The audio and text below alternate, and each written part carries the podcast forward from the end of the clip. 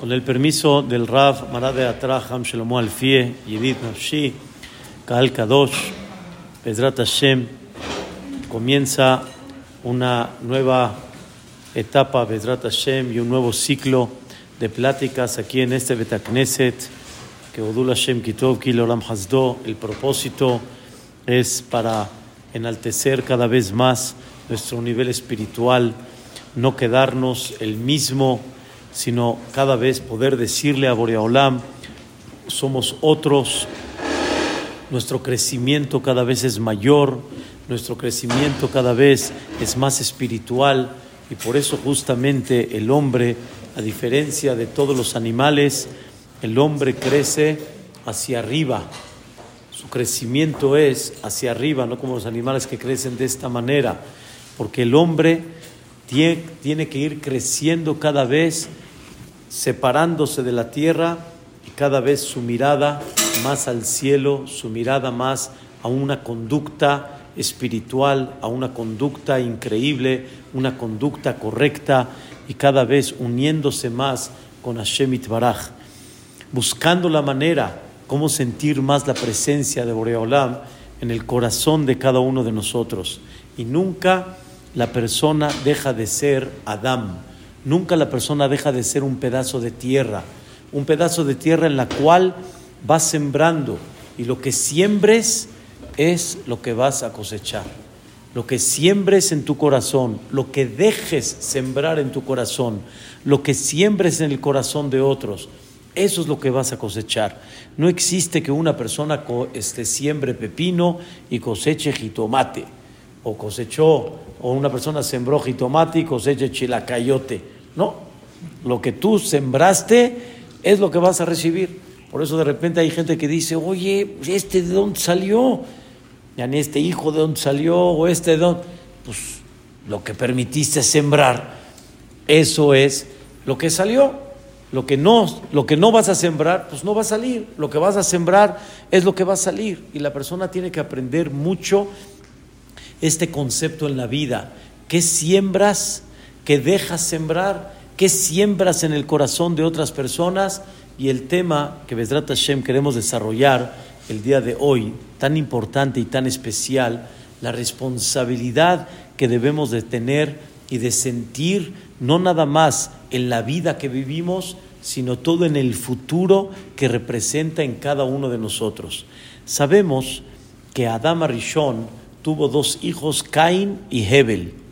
Caín fue aquel que inició un concepto profundo, como dice el Nachmanides, que no es el tema de hoy, de hacer un corbán, un sacrificio. Pero ese corbán viene de la palabra acercamiento, que por medio de ese corbán, él se acerca y se apega a Boreolam. Y es muy interesante, ¿qué, qué, qué le faltó a Caín o qué, se necesitaba para que haga algo que por medio de eso él se va a acercar más a Boreolam? Pero él entendió el secreto del corbán. ¿Quién aprendió de él? Hebel. La iniciativa fue de Caín, no fue de Hebel. Y Hebel aprendió de Caín. Y Caín le enseñó a Hebel algo increíble, cómo una persona por medio del corbán llega a la kirvá, a la cercanía y a pegarse a Boreolam. Nada más la diferencia está de que Caín no lo hizo de forma perfecta. Ahí, como decimos, se le fue. Él acercó de lo de segunda mano, ya ni lo que le sobró. Lo bonito lo disfrutó él. Lo que le sobró se lo dio a Dios. Y Hebel entendió diferente. Entendió que lo bonito y lo más selecto hay que dárselo a Boreolam. Y al final bajó un fuego del cielo, quemó, que significa, fue una manera como manifestar que acepto el corbán de Hebel y no el de Caín. Y Caín se molestó.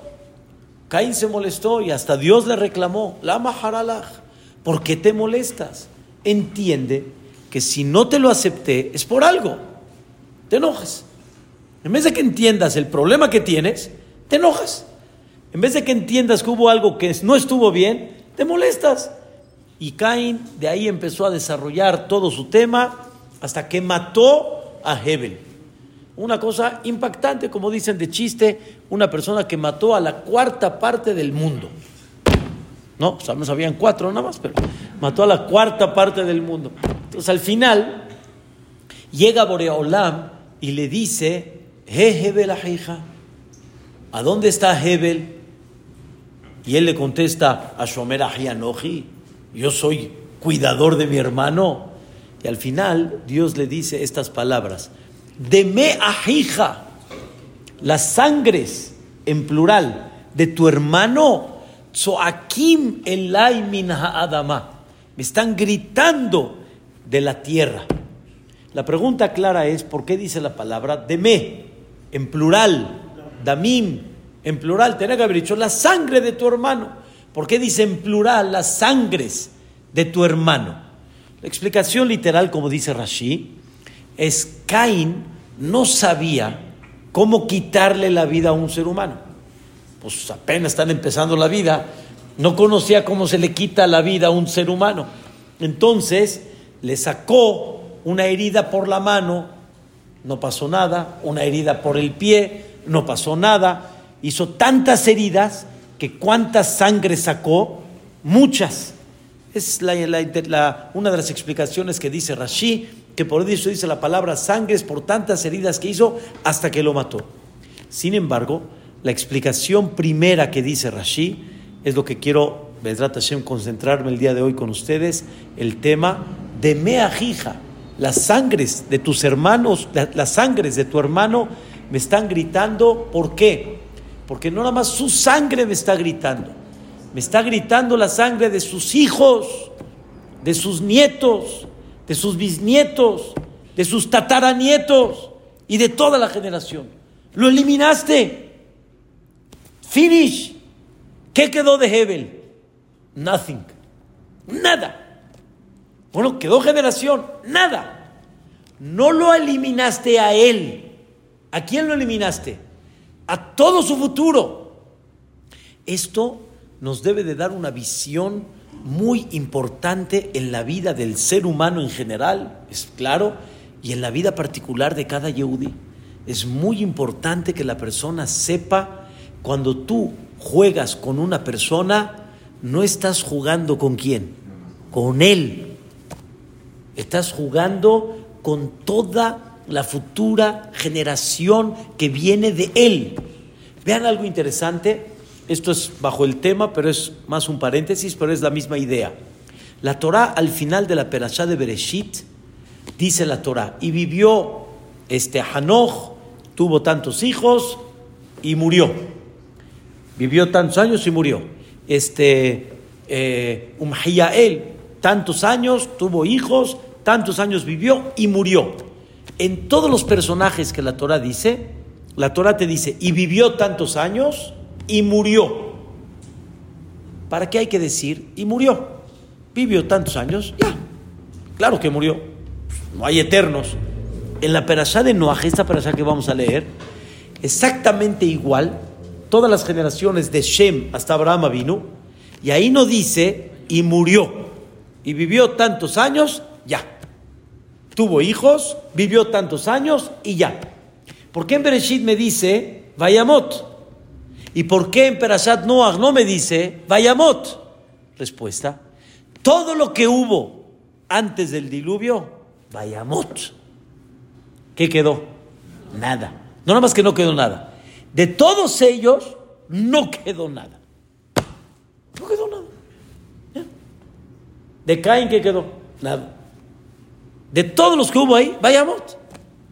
¿De quién sí volvimos a crecer todos? De Noah. Y todos los que vienen, no hay Vayamot. Vivió tantos años. ¿Y quién vino después? Pues todas las futuras generaciones vinieron de allá. Quiere decir que debemos de comprender y entender cómo una persona cuando juega con la vida de alguien, en el buen sentido, tiene que saber en quién influye. No influye en él, en su esposa, en sus hijos, en sus nietos, en sus bisnietos, tataranietos. Tenemos que entender en quién influye. Hay una historia Antes que todo, quiero decirles, es un paréntesis, sé que es un tema sensible, pero nada más quiero que me entiendan la idea. Existe en la Torah, como en el mundo, también en el mundo tienen sus reglas, en la Torah existen reglas cuando nada más se puede salvar a una sola persona. ¿A quién se salva antes? ¿Quién está antes? Hay, hay reglas en eso. ¿Qué pasa si hay una persona casada con hijos y una persona soltera? ¿A quién salvas? Sentimentalmente, me queda claro. Hay un padre, hay unos hijos, sentimentalmente hablando. Pero al pía Torah, esta persona ya dejó generación. El otro no ha tenido generación. Hebel. ¿No ha tenido generación? Claro, pero venido de Shema, o sea, el otro puede ser que nunca tenga hijos. No, no, no. Hashem, Bederech Hateva, lo normal es, primeramente Dios, va. El otro ya dejó. Ya, ya está. La generación ya está, Bezrat Hashem. También del otro puede ser Shema que los hijos no tengan en el futuro, pero ya dejó. Y esa generación, Bezrat Hashem, va a crecer. Pero esta no. O sea, nada más doy un sentimiento, regresando al punto que estamos hablando, un sentimiento muy importante en qué estás hablando de un ser humano. Un ser humano tienes que preocuparte, ¿por qué? Por todo su futuro, por todo lo que él representa. Y aquí, Bezrat Hashem, quiero abrir un poquito más el tema. Hay una historia muy conocida de Rab Shlomo Hayman, era un Rosh Yeshiva en Estados Unidos, de la Yeshiva de Torah Badat. Hace más de 70 años hubo una nevada en Nueva York, como muchas que han habido, que paralizó la ciudad. Al final, tres jóvenes que estaban pues, de alguna forma encerrados como todos, dijeron, vamos a ir a la yeshiva, el Rosh Yeshiva tiene una clase el jueves y como dicen, llueve, relampaguee, truene, él no interrumpe la clase. Entonces él dice, tenemos que ir para que el jajam diga, bueno, oh, valió la pena que vine, porque el jajam va a ir. ¿Cómo le va a hacer? Pero va a ir.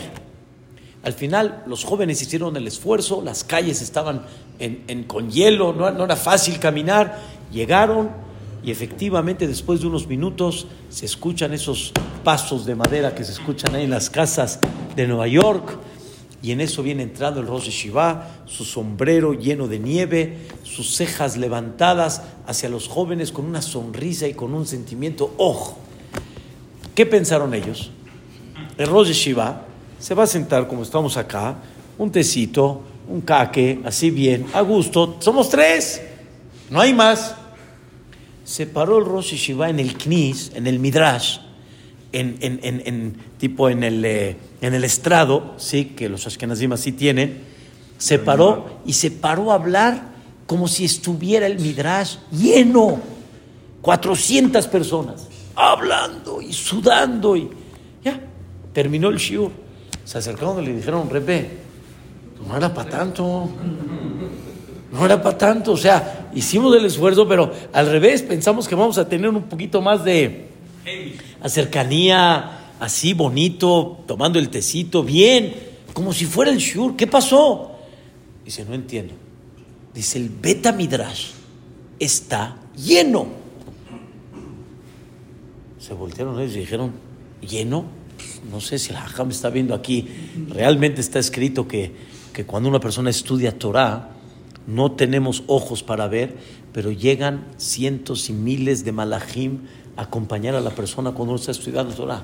Dice el Hafetz Haim, si supiéramos lo que hacemos cuando uno estudia Torah, wow, sería una, un- un- una escena muy impactante. Pero sin embargo, Shlomo Hayman les explicó a ellos, dice, es que no los entiendo. El Beta Midrash está lleno. ¿De quién? Dice, el Beta Midrash está lleno porque yo no le hablé nada más a ustedes, le hablé a sus hijos, a sus nietos, a sus alumnos, a sus amigos, todos los que están alrededor y debajo de ustedes, a ellos les hablé. Wow. En otras palabras, cuando yo impacto en el corazón de una persona, cuando yo impacto ¿sí? sobre alguien en un tema, no impacté a él nada más. Formé una persona que en un futuro, ¿cuánta gente va a estar con él debajo, al- alrededor, en compañía? Pasaron los años y había un Talmud Torah, que había un Rebbe, un Moré, que era muy exitoso, pero muy. Y todas las mamás querían que estudien los hijos con él. Y una vez acercados le preguntaron, ¿tu éxito de dónde? ¿De dónde? Y les platicó esta historia. Y les dijo uno de esos tres. Y me di cuenta que cuando tengo 20 alumnos, no tengo 20 alumnos. No tengo 20 alumnos. ¿Tengo qué? ¿Tengo 20 alumnos? No. Esos 20 alumnos son esposas, son hijos, son nietos, son tal vez futuros alumnos, amigos. No son 20 alumnos. Es una cosa fantástica, increíble. Cuando uno empieza a sentir así, ya no es un moré normal.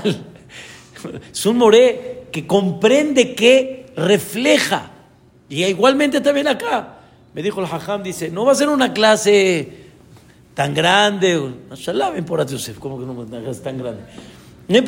Estamos hablando nada más en, en, en 20, 30, 40 personas. No. Es algo que influye en qué? En todo el futuro. Tuve el bat mitzvah de, de Maguen David, me pidieron que vaya a decir unas palabras.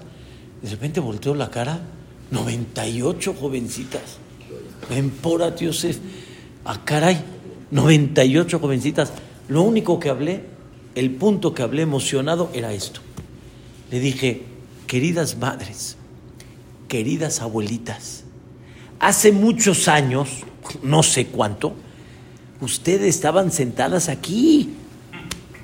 Aquí estaban ustedes sentadas. Y ahora están viendo a sus hijas. Y ahora están viendo a sus nietas. Aquí no hay 28 jovencitas de Bat. Aquí hay 28 futuras casas de Am Israel. 98 futuras casas de Am Israel. Y no son 98 casas, son casas de todo lo que representa. Es otro concepto, es otra visión a la vida.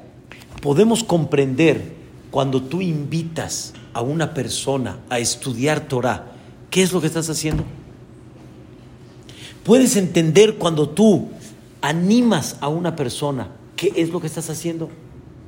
Cuando le das una formación a alguien, ¿qué es lo que estás haciendo? Queridos, todos los presentes aquí, que son familia, Baruch Hashem, papás, Bezrat Hashem Itbaraj, sus hijos no son, no son un hijo, no es otro hijo, otro hijo, es todo el futuro, es todo el futuro. Tienen cada una de ustedes, queridas mamás, cuando cargan a vuestros bebés, no están cargando un bebito nada más, que está mote, que está dulce y está increíble y wow, agradable, eh, puro, todo lo que representa un bebé. Están cargando, tal vez, lo digo nada más para que me entiendan, un jajamo de Yosef, que ese jajamo de Yosef hizo un impacto en el mundo entero. No en uno o dos como nosotros, el mundo entero. Y Mashallah dejó ese jamo de Yosef, que está en tus brazos, dejó varios hijos que dejaron un impacto y dejan un impacto hasta el día de hoy, impactante en todo el Am Israel. Entonces, ¿con quién tratas? ¿Con quién tratas? Entonces, ¿cómo debes de tratarlo? ¿Cómo debes de animarlo? ¿Cómo debes de orientarlo para ese futuro? ¿Qué vas a sembrar en él? Es otra visión en la vida. Con esto, quiero, Vedrata Shemit Baraj, explicar algo muy importante. Antes que todo, una persona le preguntó al otro, le dijo, ¿cuántos hijos tienes? Le dijo, yo tengo ocho. ¿Y tú cuántos tienes? Ya que me preguntaste. ¿Y tú cuántos tienes? No es como las cuentas de banco que uno pregunta cuántos tienes el banco. Pero hijo, si pregunta uno cuántos hijos tienes. Está bien. Dice, ¿y tú cuántos tienes? No, te llevo mucho. Si él tiene ocho y el otro le lleva mucho, pues ¿cuántos tiene? Nueve. ¿No? Uno va a decir, le dijo, como dices muy, yo tengo nueve. Me dice, ¿nueve? ¿Y me llevas mucho? Le dice, oye, ¿qué pensaste que los hijos son bolillos, teleras, limones? Dice, los hijos, cada uno es un mundo. Un mundo. Badía tuvo hermanos. Y ese Badía, miren lo que fue. Independientemente de sus hermanos. ¿Es uno más? ¿Es uno más? No. Es todo un futuro más. Es toda una, una, una, una trascendencia impactante. Por eso es muy importante comprender algo, pero real. Y quiero, Vedrat Hashem, que empecemos a entender un poquito la vida.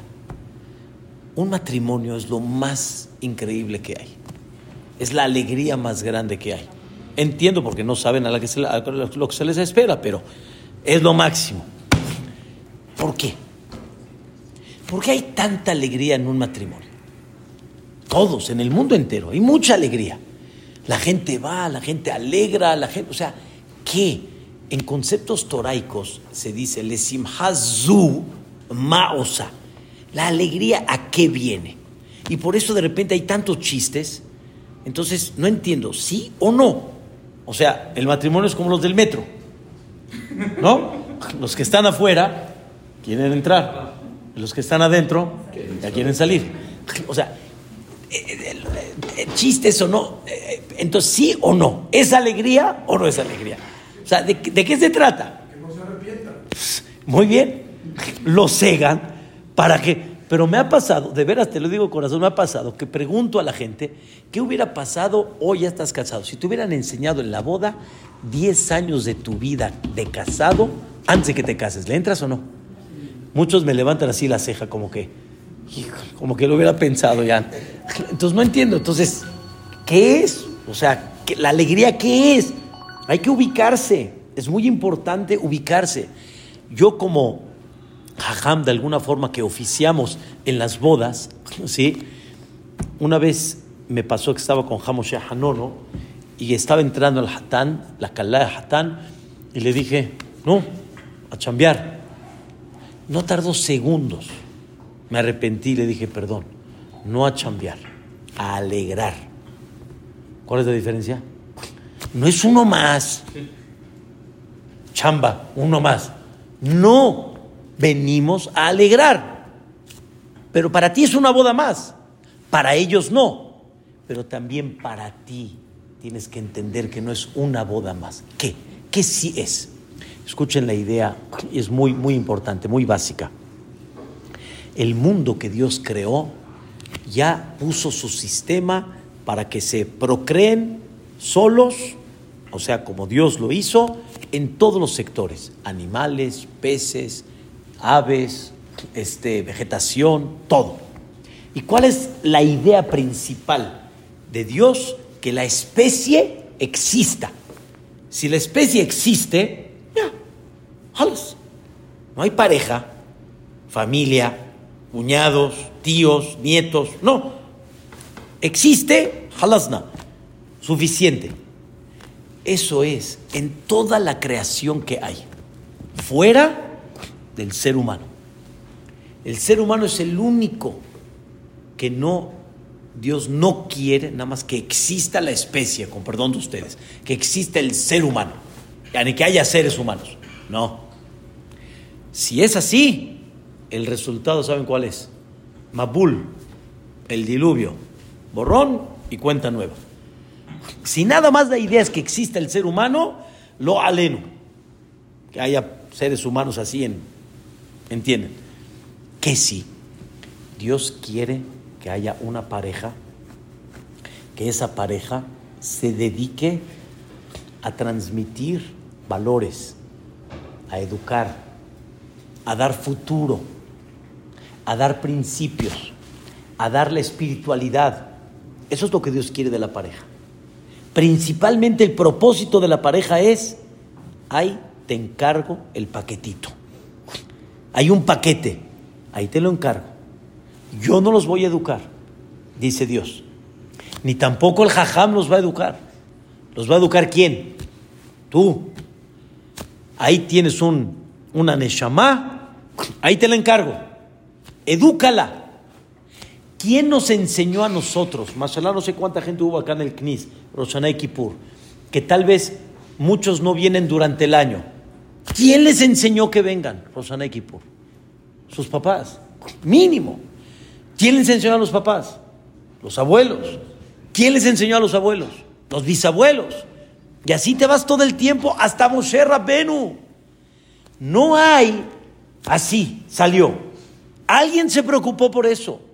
Si tenemos lo que tenemos, es porque alguien se preocupó por eso desde antes hasta llegar hasta Moshe Rabbenu. Llegó una persona de España, fue a Gironi, fue a otros lugares en España y dijo, jajam, vi Tevilot de mujeres y Bateknesiot igual con el mismo cuadro de la Amnatseach. Le dije, un minutito, ¿qué pensaste? ¿Que yo inventé todo eso? ¿Qué pensas? O sea, ¿que quién lo trajo aquí? Que muchos decían que son inversos argentinos. ¿Qué pensaste? O sea, ¿qué, qué, qué pensaste? Somos un pueblo veterano.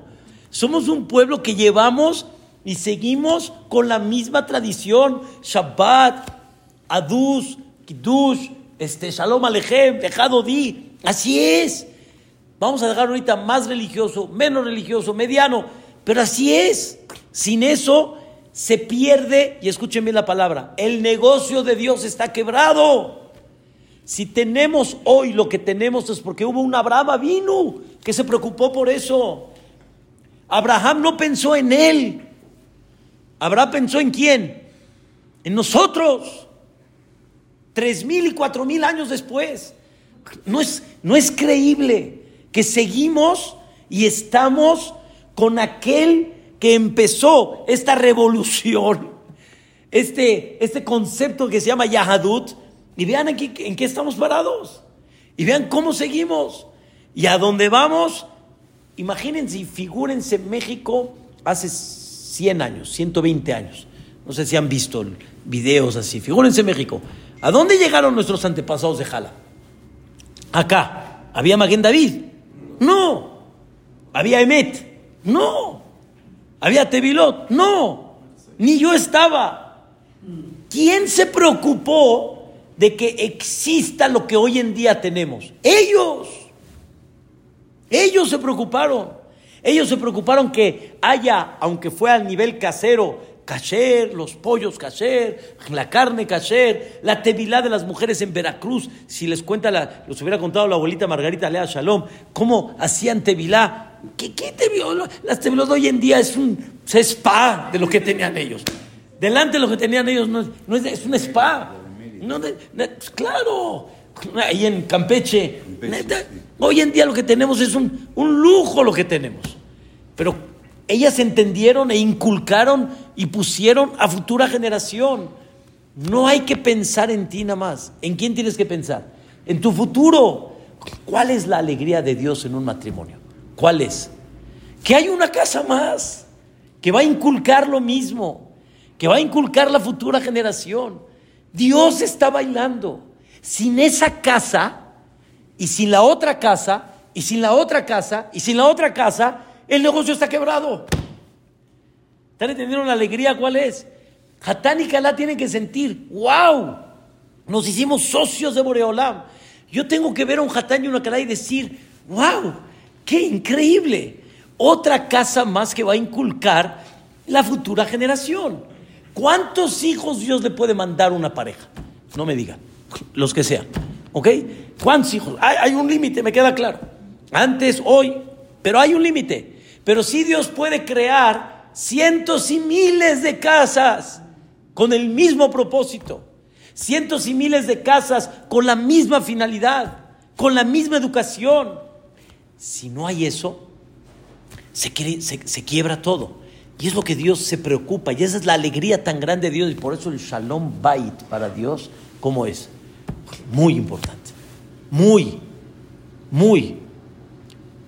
Este año sentí algo muy, muy especial. Muy, muy. este, eh, yo tengo una historia por parte de mi papá y mi abuelo, pero el sentimiento muy especial de ir a ver a mi abuelito Haskel, mi abuelito Ezequiel, mamás, agradecerle lo que hizo para que nosotros estemos donde estamos. Mi abuelito no podía fallecer porque uno de su- ni uno de sus hijos quería tomar la dirección religiosa que él trató de inculcar en sus hijos. No podía, no podía. No podía. Y estaba muy enfermo, estaba muy mal. Un tío le decía no, otro tío le decía no. Mi papá llegó y le prometió a mi abuelito que él va a tomar lo que a él le gusta. Y en ese momento falleció. En ese momento falleció. Y mi papá tuvo muchos contratiempos en la vida. Y no tiró la toalla. Y lo único que veía era el abuelo, el futuro, el abuelo. Yo no tengo duda que el zehut tan grande de donde estamos es por mi abuelito Alaba. Mis, mis abuelos, también mi otro abuelo igual. En diferente aspecto. Es muy importante saber para quién trabajamos. Es importante saber este, nuestra mentalidad, a dónde tiene que estar dirigida. Y por eso, cuando tengamos siempre la oportunidad de ver a nuestros hijos, saber con quién estamos tratando. Estamos tratando con la futura generación, de la futura generación, de la futura generación, hasta el día de hoy. Y por eso vi, no recuerdo ahorita exacto, exacto, en qué capítulo, cuando estaba leyendo el Tehilim en Oshana Rabbah, trato de ver un poquito los prólogos de cada capítulo, en, en- en muchos Tehilim los trae, y ahí dice algo hermoso, dice que David Amelech pidió tefilá a Boreolam que no utilice sus méritos para él, sino que los guarde para su futura generación. Explico. Decimos en Vayabor, el Rahum Vehanun. El Rahum significa Boreolam se apiade y puede cambiar el juicio. Hanun, aunque no merezcamos, si encontramos gracia en sus ojos. El, el Rahum Vehanun. Ere Hapaim, Boreolam alarga, quiere decir no aplica el juicio. Berab Hesed, Boreolam inclina y ve las partes positivas y no la parte negativa. Ve Emet, Notzer Hesed, la Alafim. Boreolam guarda nuestros favores, nuestros actos, la alafim, a futuras generaciones.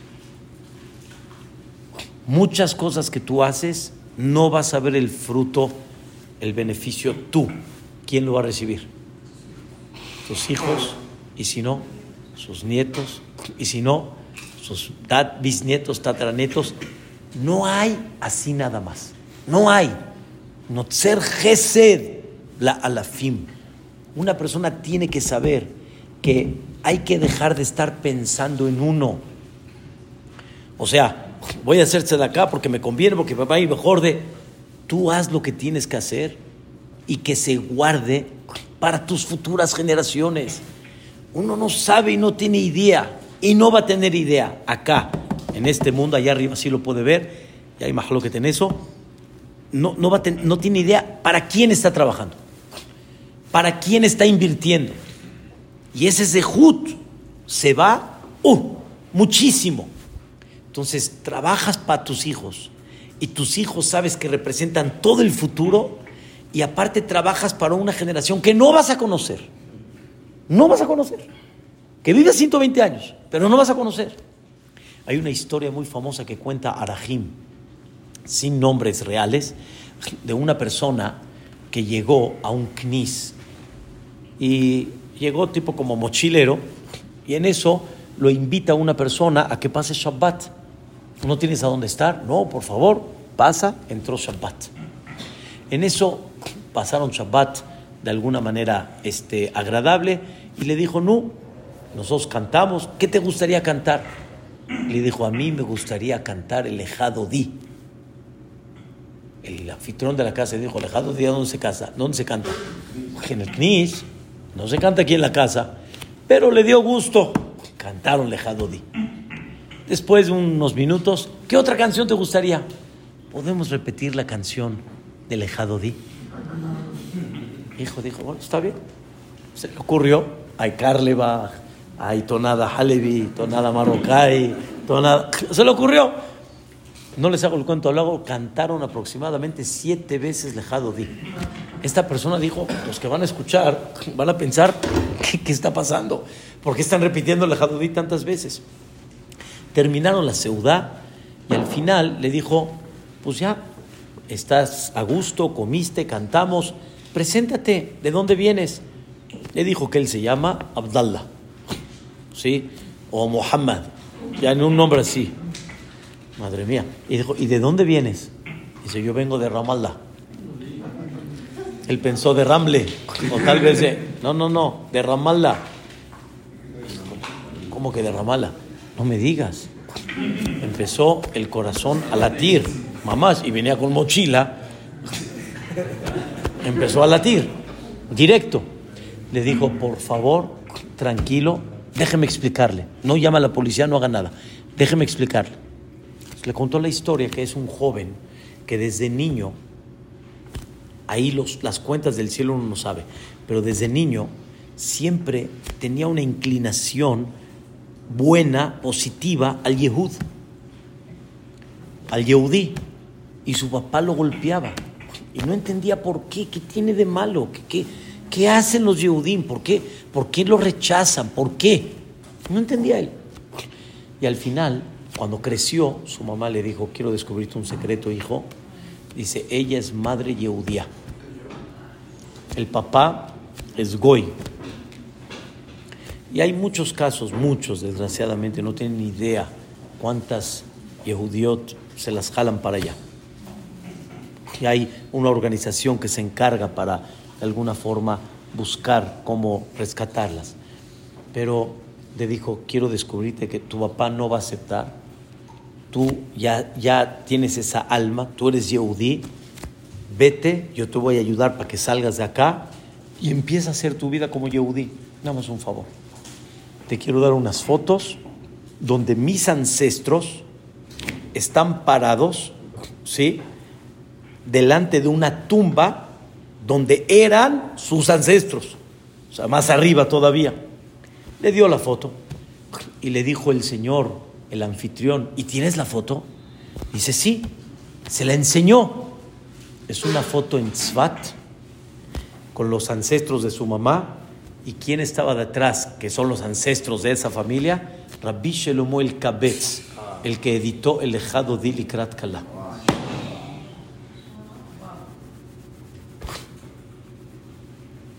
Así es.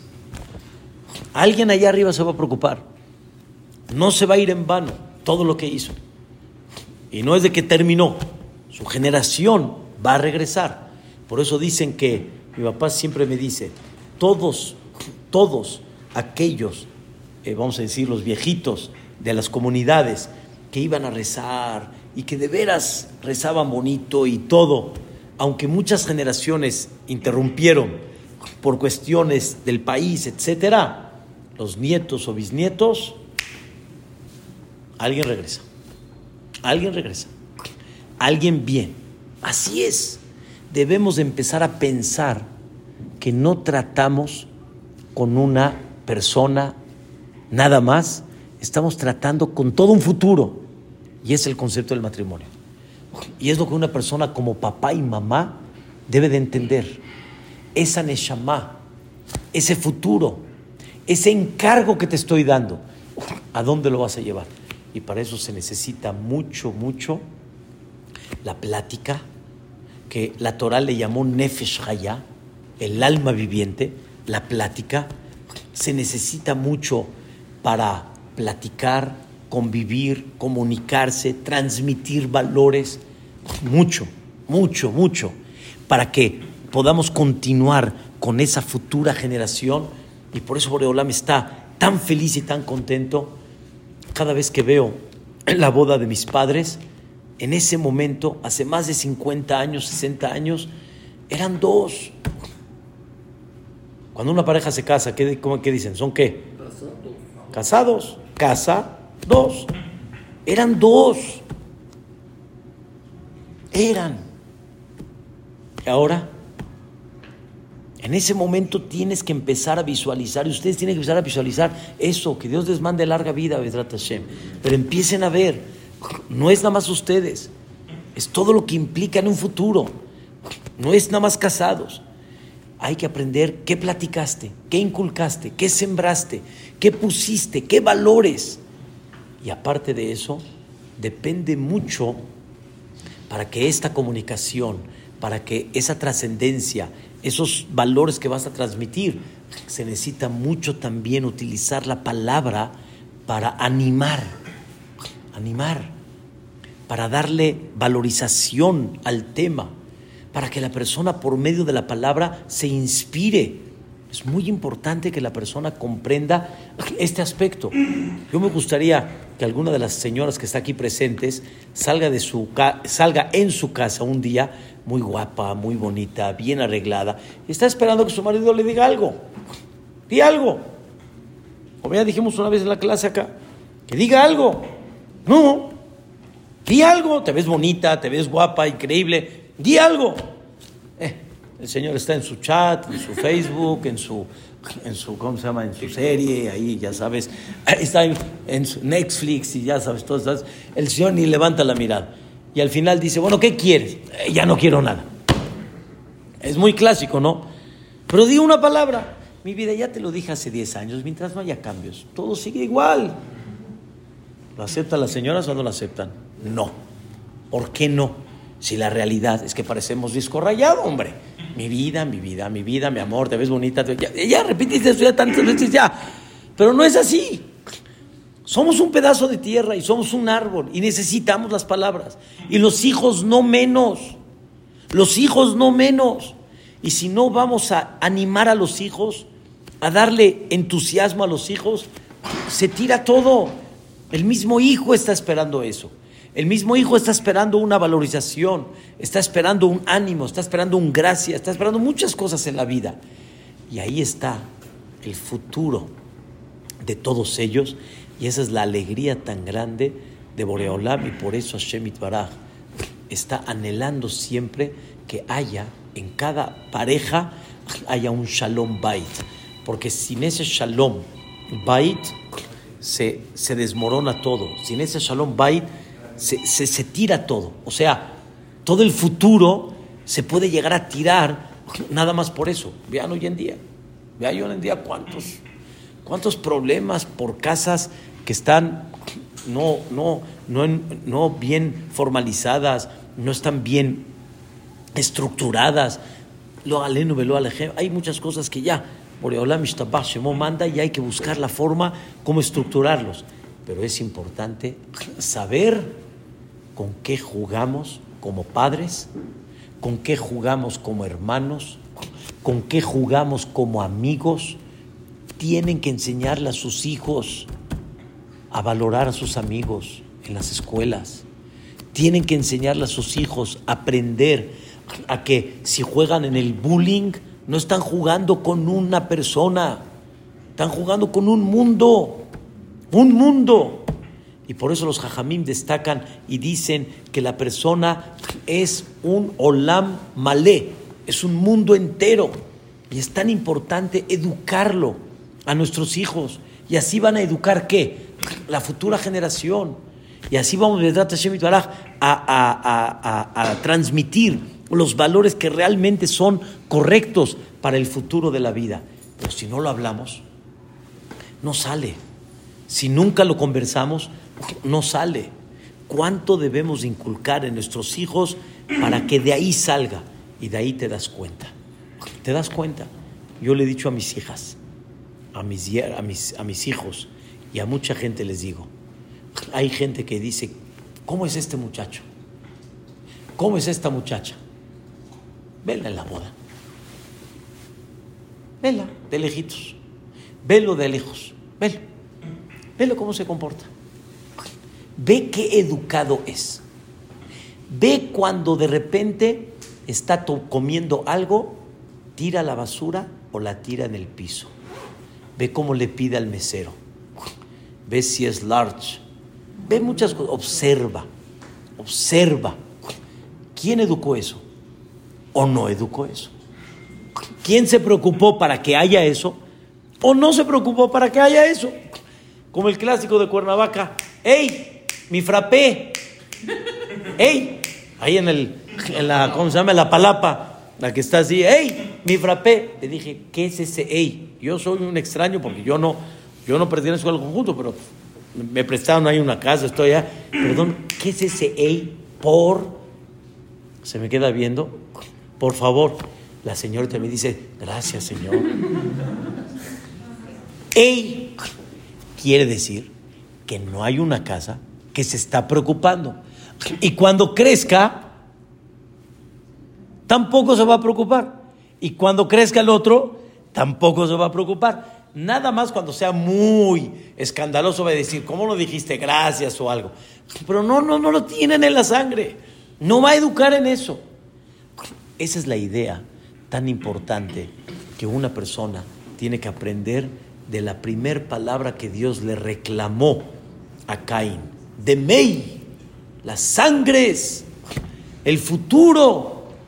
Y esa es la idea que una persona tiene que llevarse para construir. Y uno no sabe, queridos hermanos, en quién invierte. Uno no sabe con quién está tratando, en quién invierte. Si cada uno de ustedes trae una pareja, si de alguna forma alguien invita al CNIS, si alguien anima a una señora A, nadie sabe en qué invertimos. Yo estaba llorando, jajam. Hay un, hay un este, jajam eh, que vivió muchos años en México, falleció desgraciadamente de la Majalá, se llamó Rabbi Abraham Benzaken. Él fue director de la Yeshiva Keter Torah. Cuando él falleció, se descubrieron muchas cosas de él maravillosas, extraordinarias. Una de ellas, cómo se preocupó él de regresar en Teshuvah al quien estaba y podía él en sus manos. Hay un jajam hoy en día que se hizo muy famoso, tiene libros profundos del Ramjal, es una bala, como decimos hoy en día.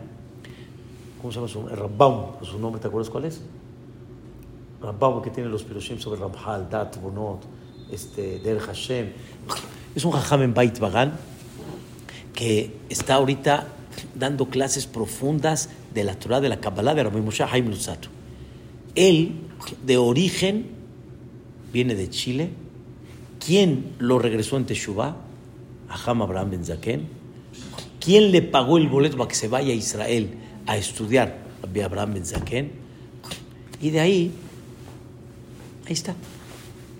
Toda la Torah que salió, todos los alumnos de esta persona, ¿alguien sabe en quién invierte uno? O cuando heriste a alguien, ¿alguien sabe qué echaste a perder con ese bullying o con esa desanimación o con esa manera como tratarlo? O cuando de repente alguien llegó al CNIS y por no tratarlo bien y se fue, la neshama que perdiste, el futuro que pudiera haber sido, ¿alguien, ¿alguien comprende la dimensión? Nadie. El único que sabe, ¿sabes quién es? Boreolam. Él sabe todo perfecto, cada uno lo que salió de él, de cada palabra y de cada etcétera.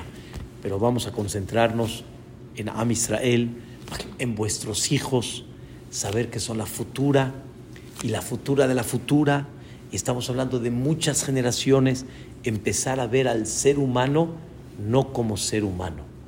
Hay que empezar a ver al ser humano como toda una trascendencia enorme, enorme, enorme. Así como Abraham vino, cada uno de nosotros, y el potencial que puede tener. Tratemos mejor, a nuestros hijos, eduquemos, empecemos a formar principios. Nosotros como parejas también igual, eh, a todos los que están a nuestro alrededor, amigos, compañeros, dentro de un Betacneset, no tenemos idea cuánto podemos influir. Quiero despedirme en, eh, el Betacneset Eliau Fasja. Llegó un venezolano con su esposa con el tema de que querían abandonar Venezuela.